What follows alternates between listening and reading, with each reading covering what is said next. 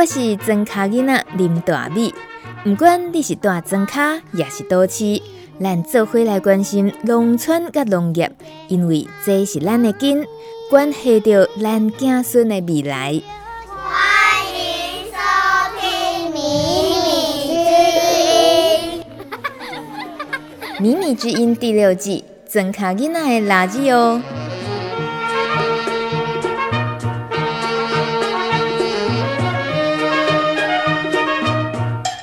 Hello，欢迎收听《庄卡囡仔的垃圾哦》，我是大米。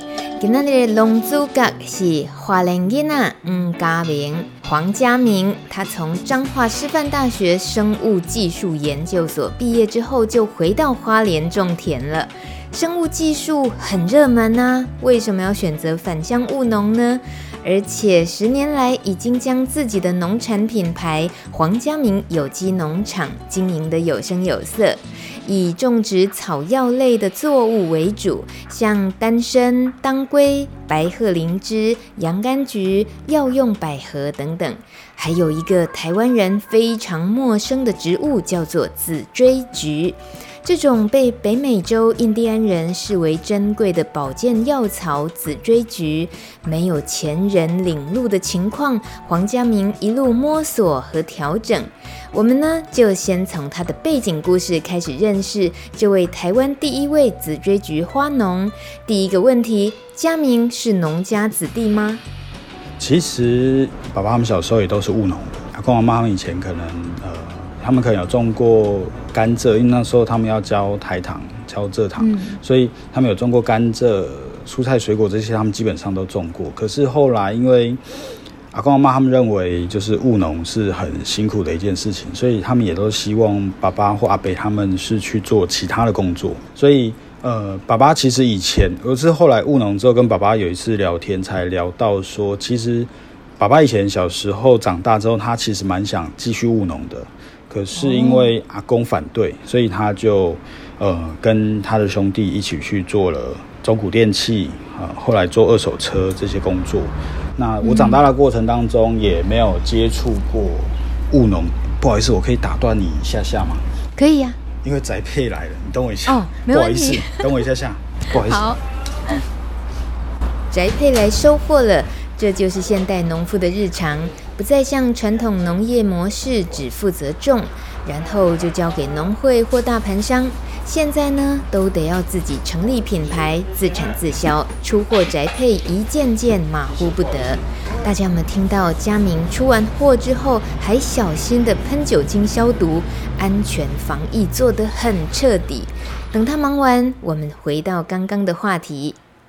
到了你这边的时候，决定务农，当然这会是你自己去沟通的过程吗？还是你用什么，然后让他们也没有什么好担心的？其实一开始，因为我一直以来都在念书，就呃国高中，然后正常大学，然后后来念研究所，然后我念研究所的时候也是念兴趣，因为我一直都很喜欢蚂蚁，然后我就跟家人说，那我我要去念。蚂蚁相关的研究，那家人就也是支持啦。可是因为父母他们其实一直以来，如果我不是做坏的方向，他们基本上都会支持。只是当然他们也会好奇。那当然蚂蚁这件事情，他们从小就知道，所以诶，他们也不意外。只是他们有问说：“那你以后有想好要做什么吗？”那我是说就是不知道。那我就想先去学蚂蚁，想去研究蚂蚁。那后来做完，我说那我最多就是研究所再练两年，毕业之后我就会出去工作了。嗯，对。那后来呃要毕业的时候，在当兵的过程当中，其实毕业前半年我就开始跟他们说，其实我觉得务农好像也不错。那务农我就开始跟他们洗脑，然后当兵。的一年当中，就一直在不断的跟他们洗脑，因为我就跟他们说，其实可以计算成本啊。然后，我也去看了，去拜访了一些前辈。那老师他们也有引荐一些前辈给我们认识。那我是觉得务农是可以做的。当然，因为出生之犊啦，所以有时候可能想来是比较少一点。但是有一个好处啦，就因为一头热，所以。就也不管那么多，而且当下的束缚没有那么多，不会有什么经济的压力，压力，因为就觉得哎、欸，自己就是一个人嘛，然后吃饱饭应该不是很难的问题。几两把转给两把安尼啊？对，然后就开始一直做了。你选择务农那个，你刚刚说洗脑的那个过程啊，对，是是可以说，哎呀，你们从小就知道我喜欢蚂蚁，务农土就是离蚂蚁最近的地方，会有这个连结吗？对你来讲，那个对别人的说服洗脑是一回事，那对你自己，你是被什么深深的吸引，然后觉得你就是要这么做啊？其实我一开始回来的时候，因为我喜欢蚂蚁，那蚂蚁是社会型昆虫。所以我其实最想养的是蜂，蜜蜂，我想养蜜蜂。嗯、那其实那时候想过养蜂，或者呃务农，或者养鱼，因为我也很喜欢鱼类。那这个哎，这几项我都蛮有兴趣的。可是后来评估完，哎、嗯，养鱼其实它需要的地要特殊的地，不是每一块地都可以挖了鱼池去养鱼。嗯、然后呃，它的成本也不是我能够去负担的。然后它也需要很多实验性质的状况。那后来觉得养蜂的话，这里好像环境需要很多花。那我就觉得，哎，其实务农我也是蛮喜欢的。所以我想说，先务农，以后如果有一些相关的花卉，再来养蜂，然后这样就会有比较特殊的花蜜。嗯，对。你的评估的一些过程里面，最后让你开始下手去。经营呃，真正务农的时候的那个选择，你评估的东西是什么？你承担了的风险是什么？呃，其实因为真的是出生之犊，所以承担的风险当下没有想到说会有承担多多的风险。当然，风险评估就是给自己一个停损点。假设我回来务农创业三年内没有所成长的话。那我就赶快另起炉灶。那个时候当下有设一个三年的停损点，当然后来把停损点往后延成五年，那到现在可能就继续往后延这样子。可是现在已经没有在停损点了啦，就是现在应该就是因为呃整个创业的过程到现在也十年了，那其实那个成长的状况是。呃，慢慢往上走，成长曲线有慢慢往上走，所以基本上现在不是损失的一个状态啦，所以应该是还 OK，对。所以刚刚那个形容延停损点一直往后延，其实意思是说你没有回头了，你其实就是要往这条路一直走下去的意思。对啊，而且就像人家讲的，头已经洗了啊，还是要较清气的，而且已经呃。把所有人都拖下水，现在弟弟也回来做，然后我们我爸爸妈妈他们现在也都退休在家里了，然后他们也有的时候也会帮我的忙，然后所以呃，基本上什么机器啊、仓库、呃冷冷藏库这些也都搭了，育苗室也都搭了，嗯、对啊，印机也买了，这没办法退了。哦 那跟我们介绍一下目前这个规模，黄家明有机农场这个呃农产品牌，它你自己经营的规模是怎么样？目前大概都会维持在一甲地左右，一公顷的一个栽种面积，啊，都是有机地。那因为呃有机的田需要时间去维护跟养成，那目前。都会维持在固定，大概在呃一公顷左右。那之前有稍微增加过，然后也有稍微缩减过。那其实有那个是取决于，因为有的我种植的作物有时候会跟一些厂商做气作。那有一些厂商如果气作上有状况的话，就会有增长或者递减。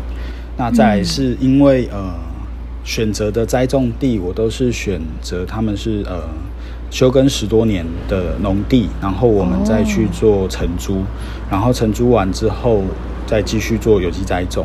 那只是说，因为有时候我我我们家因为没有人务农，再加上因为没有自产，所以我们家没有农地，我的田都是承租的。那会有刚刚讲的那些要求下跟条件下去承租。那承租完之后，有时候其实会看地主的情形，所以像呃前年本来有增长到两甲地，就两公顷，呃去年的时候把它暂停掉其中一公顷的量，因为那个时候那一公顷的地主就是他们家有要呃变换资产的状况，那也会因为这样子就会有变变动啊，所以本来在去年有增加栽种面积，后来又缩减了，对，这个就是。我觉得也像风险之一了，因为你只能承租的话，尤其你选择有机，那个整个环境的维护养成，如果好不容易哦已经有一点成绩了，然后可是又被收回去，那前面的这些努力瞬间就是直接归零，没有了，又得要重新再从另外一块耕地上开始，对不对？对啊，一定是这样。然后，所以为了风险评估，我那个时候特地跟呃三个到四个地主做承租，所以我会分开。那我是想说，应该不至于说同时三个或四个地主都不租了，或者是同时有变变动这样子，嗯、所以我会分分开去承租。可是租能够租到比较长的年限吗？基本上我们都会打五到十年约，可是他们地租都是一年一年付。可是其实、嗯、怎么说，如果地主今天跟你说他要收回，他也还是要收回啊。嗯哼，对啊，所以这个就会像我去年被收回的那一甲地，那个他说他们要变动了，那你还是得配合他，对啊。嗯。你的黄家明有机农场的范围，现在田地的这个状况大概了解。可是你种的东西是很另类的，我觉得，就是你自己真的是有做了很好的评估，然后计划规划，对不对？你选择耕作一开始的想法，你个你的作物那是怎么样做判断，然后开始耕作的历程？其实一开始研究所老师他们有带我去认识一些农友，那在西部，然后我印象呃很深的是一位前辈，他在嘉义民雄，他是种那个马铃薯的大哥。我我们去拜访他的时候很好玩，他们家是豪宅豪华农舍，那一层楼一百平哦，对，然后进去他们的那个客厅啊，要进去他打赤脚。跟我们带我们进去，然后那个打开大门的时候，他们家的大门一进去，左边就一片的那个书报架，然后上面会放的是呃，可能经就是经济商业周刊啊，或什么这些杂志，然后右手边是有他专门的那种透明橱窗的办公室，然后会有好几个电脑荧幕，那你会觉得那好像就是在投资股票的会用到的设备。嗯那其实会对我来讲会有点冲击当下，那我就觉得哎、欸，奇怪，我到哪里了？后来跟阿贝聊天的时候，也发现阿贝的思维跟我原本对于农业的一些刻板印象就截然不同。所以其实那时候被阿贝的呃他说的一些事情，让我呃有很多很深远的影响。真的是边学边做，还有认识的对象不同，去思考这些点，然后也利用这些。就好像在做研究一样，把这些东西整理完之后，作为我那一年当兵的过程当中跟家人洗脑的资本。最洗脑的资本，哎，我问你哦，那个洗脑的关键是什么？你必须让家人相信，呃，有信心于让你务农，不要为你以后的生计操心的那个关键是什么？就是要让他们知道说你也赚大钱，干嘛呢？哎，不至于赚大钱啊，因为我说哪边赚大钱，我都没登来进产了。就是应该说，我我不是期待说，可能两三年或几年之内我们就可以赚大钱。那我只是觉得说，有一个工作可以让我们温饱，那可以持之以恒。那我觉得这样都是还不错的事情。而且再加上，我觉得现在有很多行业可能会退流行，可是农，我觉得就跟渔业一样，很难说会有退流行的这个情形，因为大家还是得吃饭。嗯，那当然，后来我选择的也不是必需品啊，呃，只是说务农这件事情，我觉得它是可以做的，只是说要看怎么做，怎么行销。那当然，这个跟他们洗脑的这个过程，我就也是在衡量跟评估自己的状况，对，嗯哼。呃，现在用 Google Google 你的名字黄家明，嘉义的嘉，金明明这三个字黄家明的时候，几乎出现的就是有机草药，就是是连接在一起，像白鹤灵芝、丹参、紫锥菊这些，所以你从一开始投入其实就是有机草药，没有什么其他模糊地带，慢慢转型，慢慢的去先又试种这个试种那个，没有。哦，对，没有，因为。西部跟东部这边的天气的状气候状况不太一样，所以我就先到农改场花莲农改场去问一些有没有我们这边适地而种的一些作物。那、嗯、那个时候刚好他们在推广这个中药材丹参啊、当归。那后来因为我自己觉得我从小到大其实都蛮喜欢喝炖汤炖补的药药材药膳。哦。那其实我对中药材也是很有兴趣。那那个时候刚好接触到之后开始了解。那我原来呃丹参跟当归花改厂他们这边试种了也有十几年的时间，那都是蛮适合这边栽种的。后来发现家里其实长期也有在种一些保健作物，感觉蛮有潜力的，因为那是家里可能阿台啊或谁他们会拿来当长期的保健食品饮品在喝，就超阿得这样。嗯。所以像百合灵芝就是呃以前阿台他们在用的超阿得，然后那个呃丹参跟当归就我从花改场这边呃把它拿来做有机栽种。那为什么会一下子就做有机栽种？其实还有一个原因，是因为以前在念研究所的时候，其实会做蛮多的生物化学实验。嗯，那所以其实我们会接触很多的化学药剂。后来我是觉得说，其实如果未来的工作可以尽量不要碰这些化学药剂，就尽量不碰，因为它其实对我们身体健康还是会有一些风险。嗯，那呃，所以其实回来务农还有一个原因，是因为我不太想。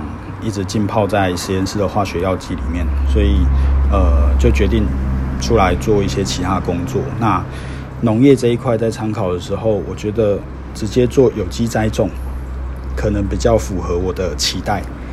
嗯哼。你那么清楚的要抛开那些化学药剂的东西，可是你要进入到农业一个有机的领域，会变成你又得要从零开始学习很多这方面的常识知识。那那个段时间不会很让你很辛苦的，又要投入下去，花时间或花整个那个学习的成本吗？其实不会，我觉得蛮有趣的，是因为诶，它至少跟生物有相关。所以这也是我当初跟家人洗脑的时候，跟他们说，至少跟生物相关。所以我要呃跨足的时候，会比较有机会连接，连接的会比较快一点。那真的不行，我就上网搜寻资料，找资料，然后解决问题这样子。那再不行，我们就可以问一些老师这样子。我觉得你好有趣哦，你一直承认你在对家人洗脑。对，因为他们确实，因为这完全都。没有什么关联性的工作，他们也都没有去管我。以前是拿实验器材、拿笔的，然后就跑回来说要拿锄头。嗯哼，在你刚刚提到像有机草药、白鹤灵芝、丹参，还有当归这些，到后来其实你呃常常被报道，然后让大家更注意的事情是你种紫锥菊，你怎么会有机会接触到紫锥菊这个？就我所知，是在美洲那边是才是真正受欢迎，而且很有历史的一种作物嘛。对，因为紫锥菊其实比较特别，它很像，它又叫松果菊，它很像我们那个松果球那样子，会结成锥形体。那它的花瓣是紫红色的，不是真的紫色，是有点紫红。那又因为会成熟变锥形体，所以命名的时候就形象命名叫紫锥菊，它是菊花的一种。那可能因为它是原产地是在北美洲印第安纳人在使用的，那所以它有别于一般我们亚洲这边常用的，可能有杭菊啊，白的或黄的，他们可能一个是顾眼睛，一个顾肝。那我们后来台湾也流行使用一些小油菊或雏菊去泡茶。那这些呃，跟我们的紫锥菊它的作用性、功效都有很大的，还有气味都有很大的不同。因为像紫锥菊花，目前现行世界流通的栽种的品种有九种，可是主要有三种是药用的，只有这三种是可以呃拿来做保健食品的。那其中这三种里面的其中一种叫做紫花紫锥菊，就是我们目前台湾在栽种的这个品种，它是使用性跟使用度最最广跟最多的一个品系。那这个品种是由台中改良场。陈玉新老师他们把它引引进回来做栽种研究。那玉新老师刚好是我大学植物学的老师，然后我呃回来务农第二年，刚好大学开同学会的时候，跟老师有聊到，说我现在在做有机栽种中药材。然后老师那个时候刚好也希望有一个农夫可以去做试种的对象。那你就是那个第一人啊！刚好我们就很有兴趣啦，然后就、嗯、就接上了。那我就从大概八八八年多以前开始来种这个，在花莲这边种紫锥菊，这样子，嗯、对，就种起来了。对，第一次种紫锥菊就成功。欸 其实也不是这样，我觉得离成功还太早，是因为我们现在主要还是栽种，那到它大名大放在台湾或者是在亚洲，还有很长的一段路要走，所以我觉得至少我们在目前种植的状况都是稳定的，然后呃里面的成分有效成分也都是很稳定的，现在就还是要把那个后续推广跟研究的路把它打开，这样子。所以你知道佳明现在你要做什么？你必须让我们知道紫锥菊到底有什么特色，我们才能够、哦、是成为那个下一个可以告诉别人说：“哎、欸，你知道台湾也有紫锥菊了吗？那是做什么用的？它有什么对我们的生活来讲有什么样的帮助？”所以我们需要知道这些。哦，因为紫锥菊其实在国外已经用了非常久，一两百年的时间。那当然，印第安纳人用更久，因为那个时候，呃，他们。美国人他们到北美洲的时候，他们发现印第安纳人怎么好像头痛、牙齿痛，或者是被蚊虫咬伤或者刀伤什么的，外敷内用都只用一种草药，就是紫锥菊。哦，然后他们觉得非常神奇，然后就开始对它做研究。后来才发现紫锥菊里面有很多的呃成分，它主要有一些酚酸，它会对我们的免疫系统做刺激，那会让我们的免疫系统做增强。那就可以去对抗外来的细菌跟病毒，所以它也不会有我们传统认知的一些药物会有抗药性的这些状况，因为它不是直接去杀死病毒或细菌，它是刺激我们的免疫系统增强，去对抗外来的细菌跟病毒。那我们台湾之前有发起一个叫做呃紫锥菊花反毒运动啊，这什么？如果搜寻紫锥菊花再加毒品，就会搜寻到台湾发起的紫锥花反毒运动。那个是在之前呃国小、国中跟高中他们有发起的一个运动，他们就拿紫锥菊来当反毒的一个标语跟意象。那原因也是因为他们也是取决于这里，就是它会刺激我们自己本身去反抗外来的细菌呃那个毒品，嗯，然后他们就把它当做一个反毒、反对毒品的一个意象。那其实紫锥菊它会保障我们的上呼吸道跟刺激我们的免疫系统。那其实，在国外的研究跟使用都非常的完善。然后目前全世界的那个保健食品或药品，大概呃每年的前五名里面最少有两个产品一定是有紫锥菊。嗯哼，它是有这些意义在，但台湾原来种得起来，只是我们一直都不知道。嗯，主要还是要努力推广跟行销，嗯，因为我后来务农觉得行销才是最重要的一个环节，因为通常很多农民他们被大盘或盘商绑住，也是因为他们被行销卡住了。嗯哼。对，因为其实栽种上已经要花非常多的时间，可能就把所有的一天二十四小时吃掉了。那这样的话，要再另外花时间去做行销，基本上都会有一定的困难。没错，没错。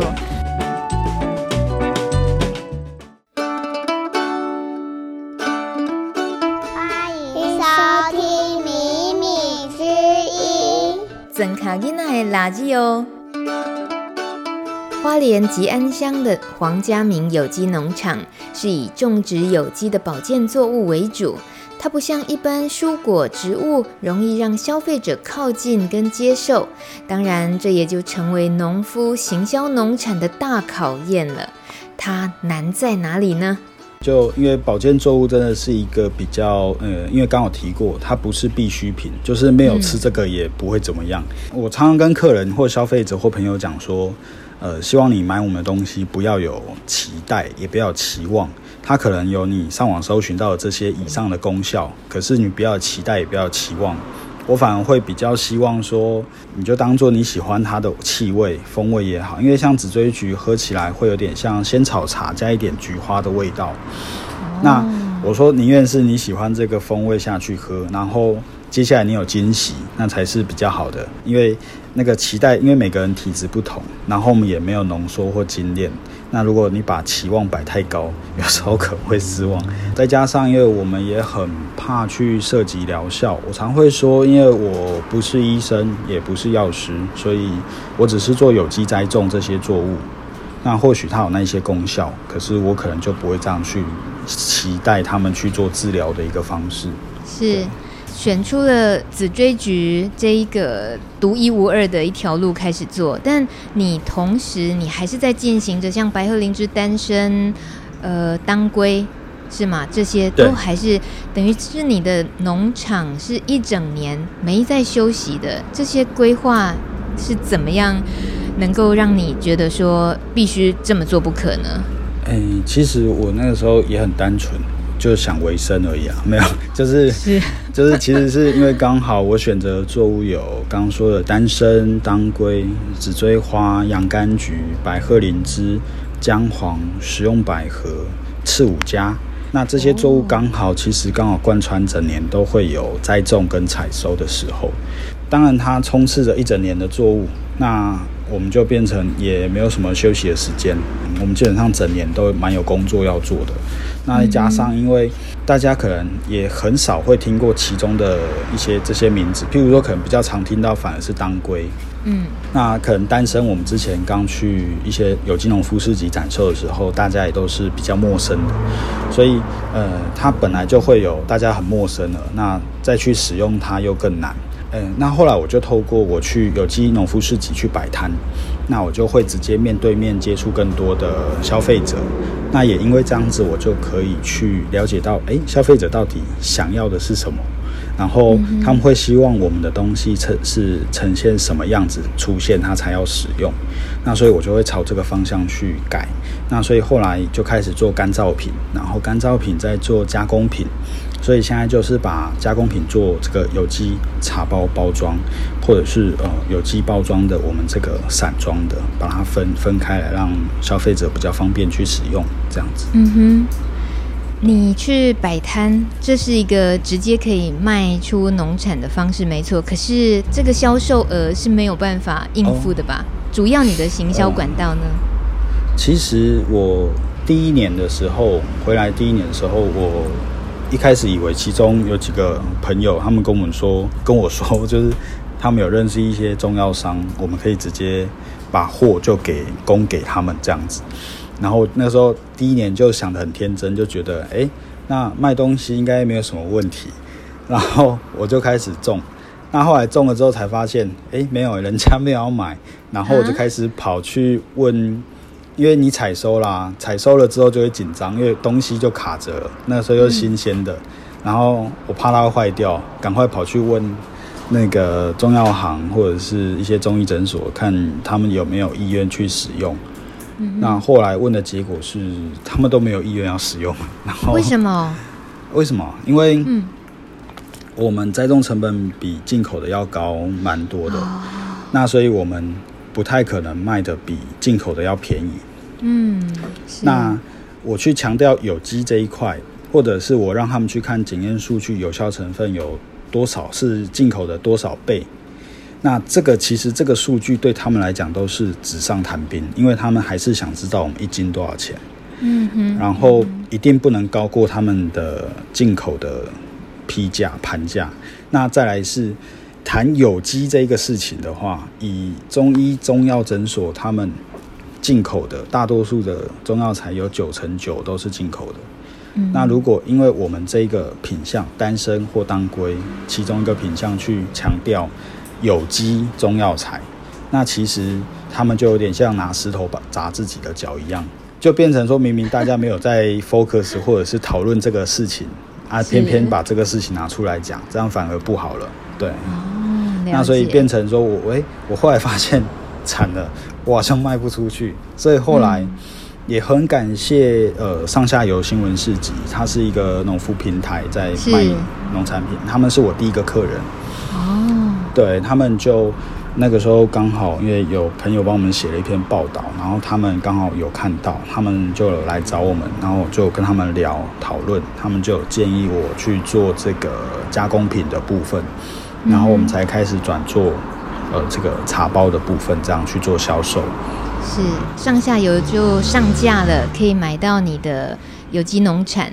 然后现在其实，在奥丁丁市集也可以买到嘛，有，还有台湾好农也可以，对，还有 Super Buy，然后嗯，他们这些都是非常好的平台，他们后来都有跟我们接触，嗯、一直到现在，对。所以，那你还需要去摆市集吗？有了这些平台，是不是就呃，在行销方面就已经没什么问题了？其实我后来还蛮喜欢摆市集的，为什么？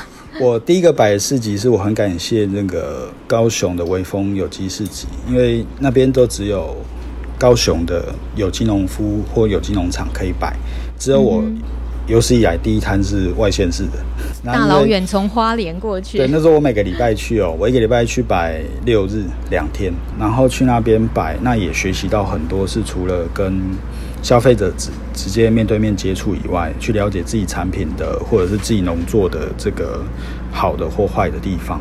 那另外是在那边也学到，譬如说呃这个食农教育，或者是一些呃那一些农民农夫他们大哥他们对于消费者他们之间的互动。那其实对我来讲这是蛮弥足珍贵的，因为其实前面那几年我在高雄摆摊应该摆了三年多，那后来是因为有小朋友。出生了，那我真的没办法每个礼拜这样跑，我才暂停的。我看过报道，你是一个比较喜欢跟植物互动，不太喜欢跟人互动的人，所以透过有机市集摆摊，你有没有发现你自己不一样的一面啊？其实像以前可能搭念书的时候搭火车，东西拿太多，上车会一直碰到别人，我都会不好意思。第一次去摆摊，前面几次去摆摊的时候，跟客人讲话，或跟消费者讲话，或者是要揽客的时候，吆喝的时候，嗯，基本上那声音真的跟蚊子差不多，然后也会很不自然，然后眼睛也不太想，也不太敢看人家，因为觉得不好意思。可是就是现在我已经可以很比较自然的去做这些事情，然后我也觉得这样是一个好的事情，是因为。本来这些事情可能对我来说就是需要练习，嗯哼，对，那这让我有比较多的练习的空间跟呃状况这样子。嗯在市集摆摊的时候，虽然说它是一个，你说它本来主题就是一个有机市集，来这里的人应该多少也都了解这些，但一定也都还是会遇到一些呃各个年龄层、各个熟不熟有机、到底认不认识植物的各种民众都有。他们在看到你，然后看到你做这样子耕作的项目，你遇到有没有过一些觉得老是要解释的事情？觉得大家真的对？青农误会很大的事情有没有？有啊，一定会有。像呃，第一个一定会怀疑我们有机是怎么做的，这真的是有机的吗？哦嗯、然后呃，我们回来务农是不是因为很好赚？然后外面随便都比外面的薪资工作要高很多？哇，那这想法哪里来的？可是这不是少数人的，因为像我们去摆摊，或者甚至有一些。媒体朋友，或者是有一些厂商，他们来聊天的时候，他们也都是这样的想法。他们会觉得，可是我后来有跟他们讲啊，我说你们采访跟问到的人，跟聊天的对象，应该都是大农吧？就是那个已经是。农农业界的可能台积电啊之类的这样子，嗯、他们就是已经是在轨道上走得很好很远的一些前辈了。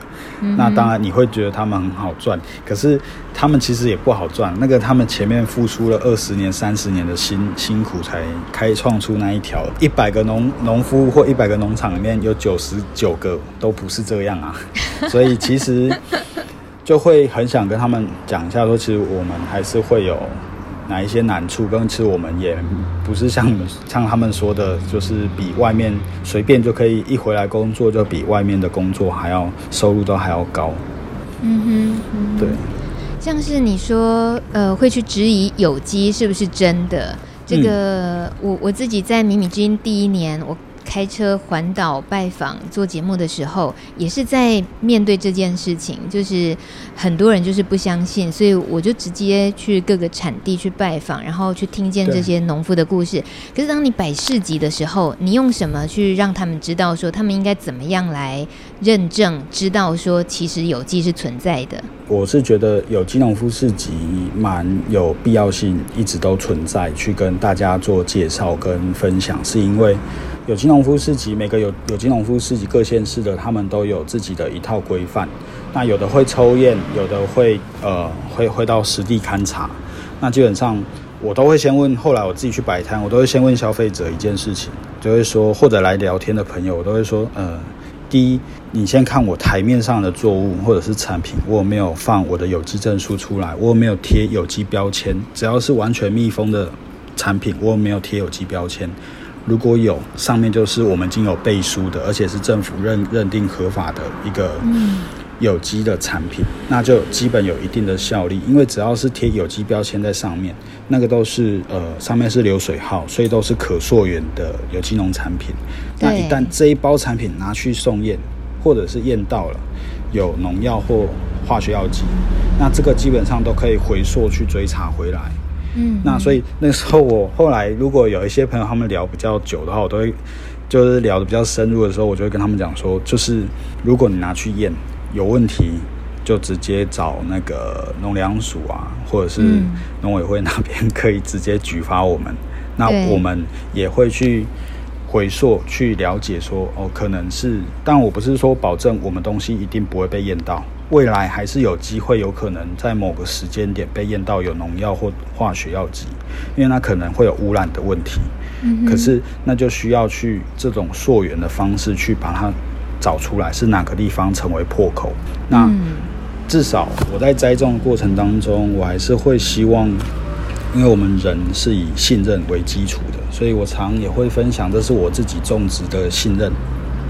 对，所以我自己栽种、采收到加工整个过程，我们不会用任何的化学药剂跟呃农药。那我们也会去送验，那我们合作的厂商或生技公司，他们本身也都会送验。那再来是，就是有如果有机会的话，我也会欢迎他们有放假的时候，当然是疫情之前啊，然后可以有来花莲走走玩玩的时候，可以走马看花来我们农场走走看看，都非常欢迎。是，对，因为可以到实地直接去看，就不比较不会有这样的问题。我说有机不是信仰，然后也不是一种宗教，那是一种。检验跟生活的方式，那所以如果你相信有机，那你相不相信化学或者是我们这个科学检验的部分？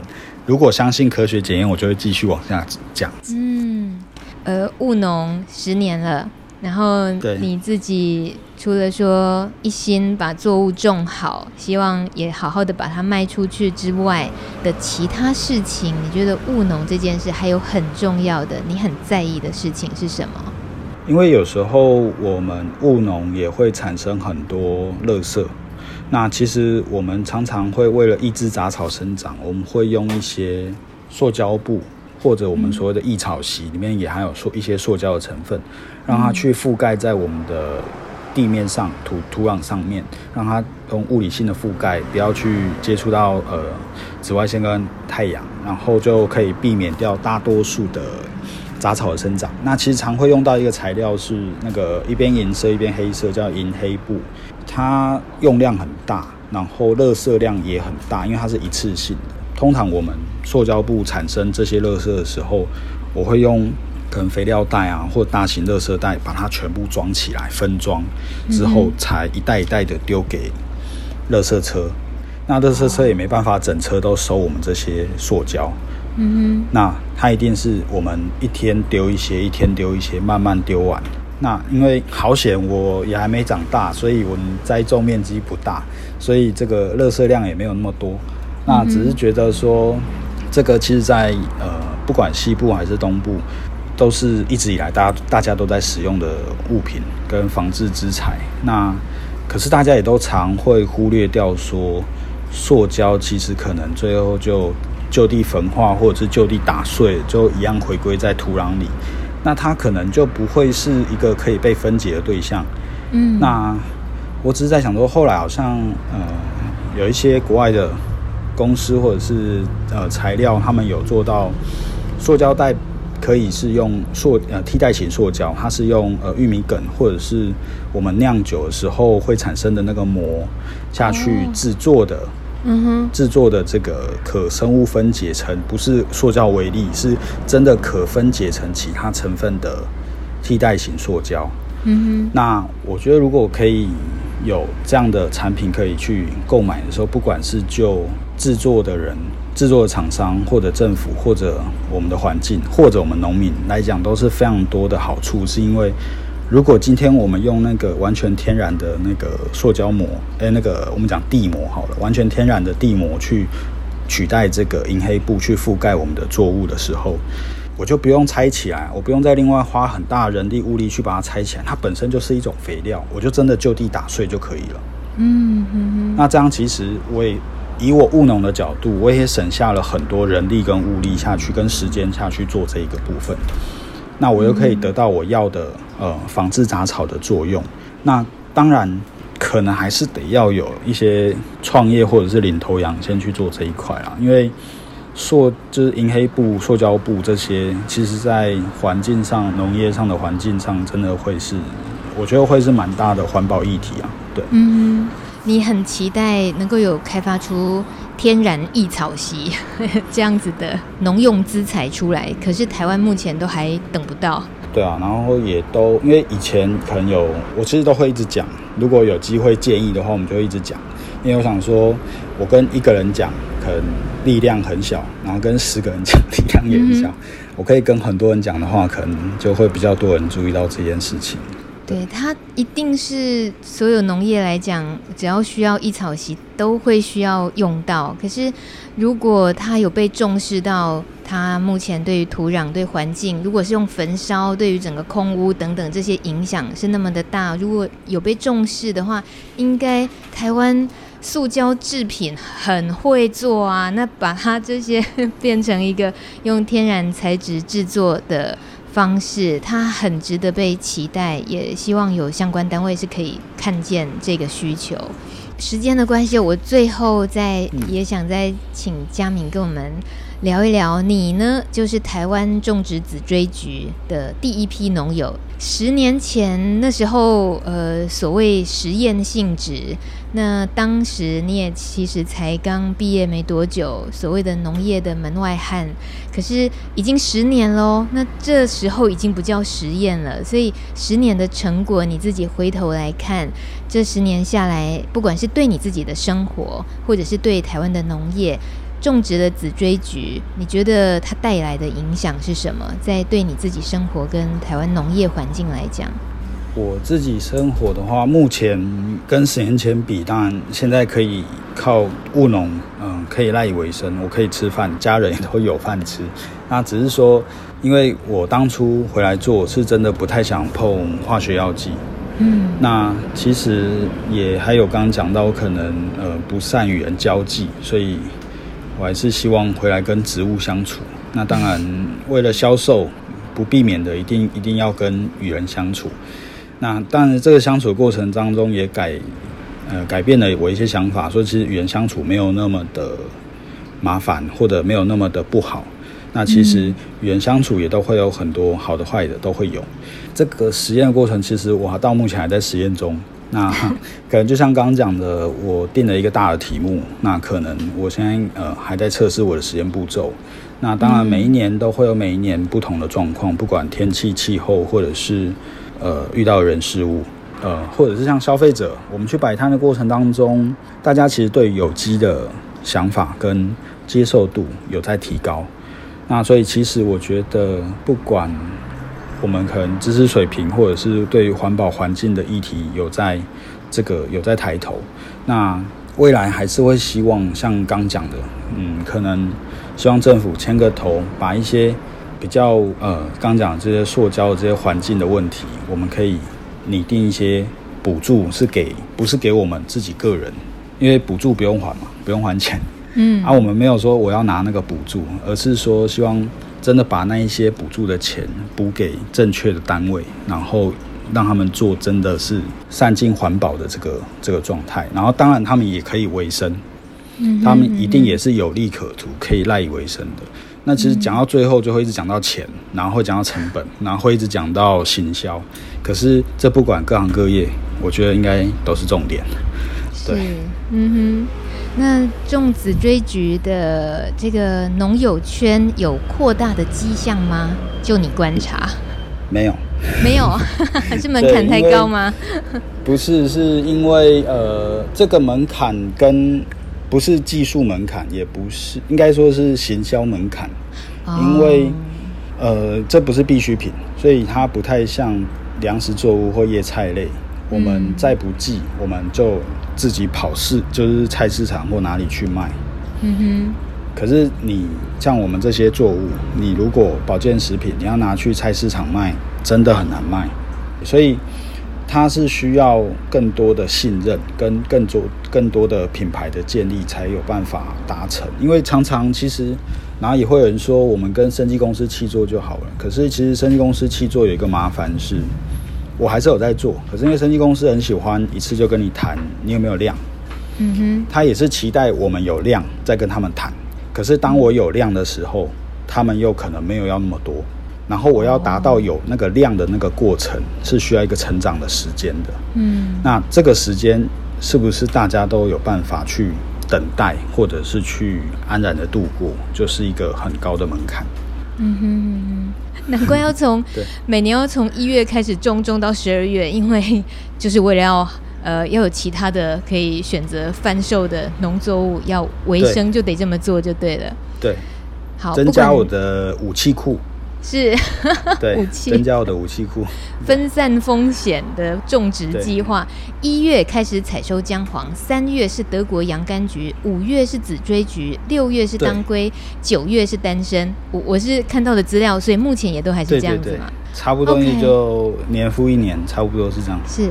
我希望，如果大家有更多想了解的话，就自己跟这个佳明可以挖挖宝，不管是呃透过 FB 或者是读一些报道，然后或者是我们这一集节目也会放相关连结给大家参考。